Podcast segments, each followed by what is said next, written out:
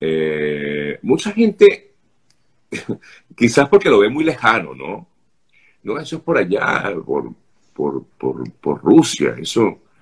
Oye, me preocupa. Ayer estuve conversando, Vladimir, con una persona que es un, eh, un marín que trabaja eh, activamente con, es venezolano, de origen venezolano, pero tiene, tiene por supuesto, es militar, ¿no?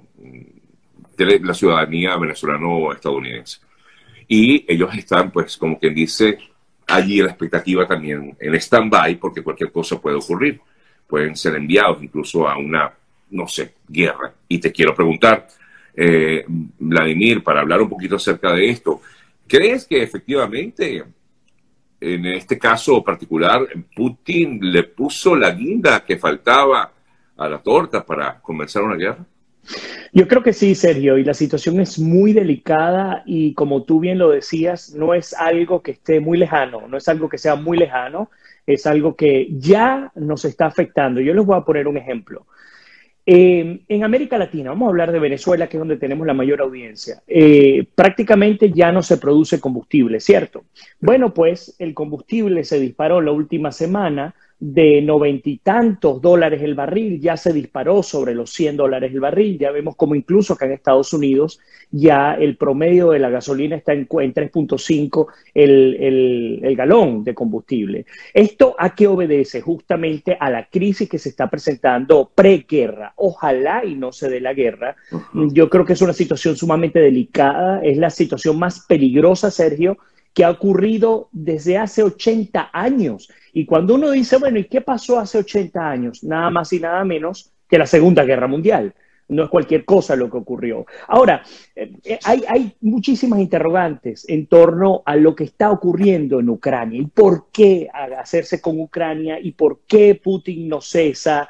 Eh, hablamos tú y yo hace dos semanas, habíamos conversado sobre la supuesta retirada de algunos oficiales y yo le decía, miren, eso es parte de la estrategia, Putin no va a ceder, tiene los cuatro flancos listos, ya son 190 mil oficiales militares rusos listos para entrar a Ucrania. Y bueno, ayer, tú lo sabes y tú lo retrataste acá para, para tu audiencia, a las 8 y 38 de la noche, hora local en Moscú, desde el Kremlin, en presencia de dos grupos separatistas, el presidente Vladimir Putin mm, reconoció a dos estados como países que no lo son y eh, al mando de ambos estados a estos grupos separatistas, estoy hablando de Donetsk y Lutiesk, em, que forman parte del este de Ucrania, el este prorruso, sí es cierto, pero el este de Ucrania. Entonces ya no solamente que tomaste eh, Crimea en el 2014, que es la península ucraniana bien grande, sino que también estás tomando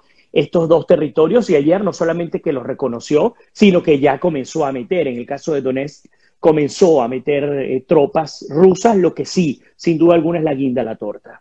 Claro, eh, hay que tomar en cuenta, estas son, eran naciones que digamos tenían, eran separatistas o dirigidas por grupos separatistas y que, eh, o estados eh, que si bien están dentro del, del territorio ucraniano, siempre ha sido prorruso, pero al declarar esa independencia, el gobierno ruso, ¿qué hace? Bueno, mira, ustedes son mis amigos, yo te declaro la independencia, pero déjame meterme allí. Así es. Déjame meterme allí para este, estar, más, estar más cerca de, de Ucrania.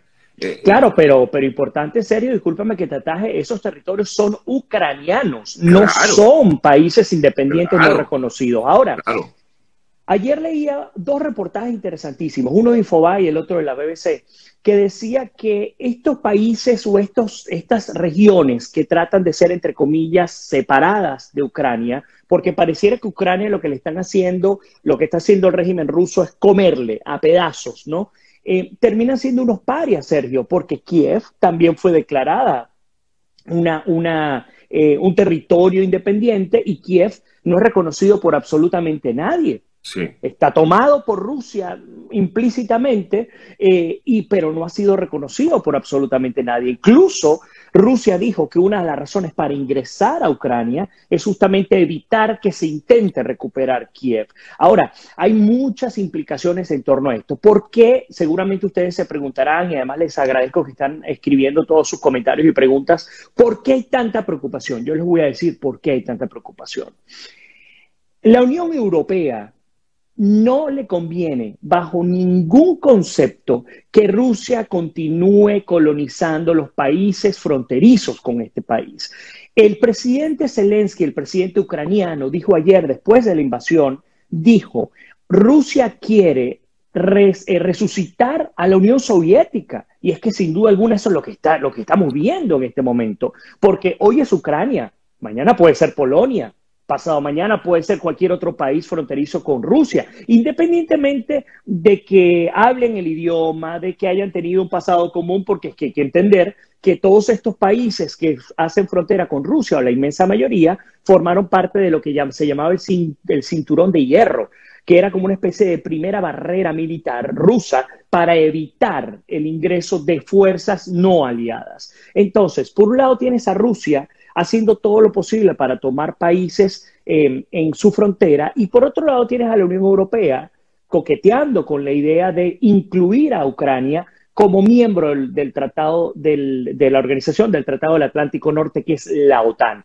¿Qué pasa si Ucrania pasa a formar parte de la OTAN? Bueno, nada más y nada menos que se le pueden instalar bases militares eh, a las narices de Moscú. Entonces, cuando nos damos cuenta, la situación es muy delicada, una especie de guerra fría, pero la diferencia entre la guerra fría entre Rusia y Estados Unidos con esta es que en aquella guerra fría eran solamente dos países con un peón en el medio, que era Cuba. Aquí estamos hablando, Sergio, de toda Europa, o de la mayoría de Europa, estamos hablando de Inglaterra, estamos hablando de Estados Unidos y estamos hablando de Rusia. Es decir, todos los actores que formaron parte de la Segunda Guerra Mundial, menos Japón en todo caso. Entonces, por eso es que hay tanto miedo.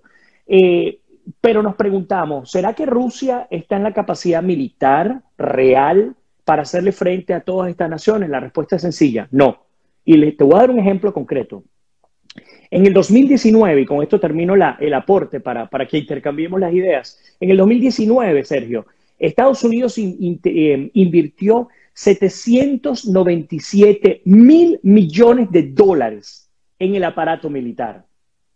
Rusia no pasó de 60 mil millones de dólares, es decir, no llegó ni al 10%.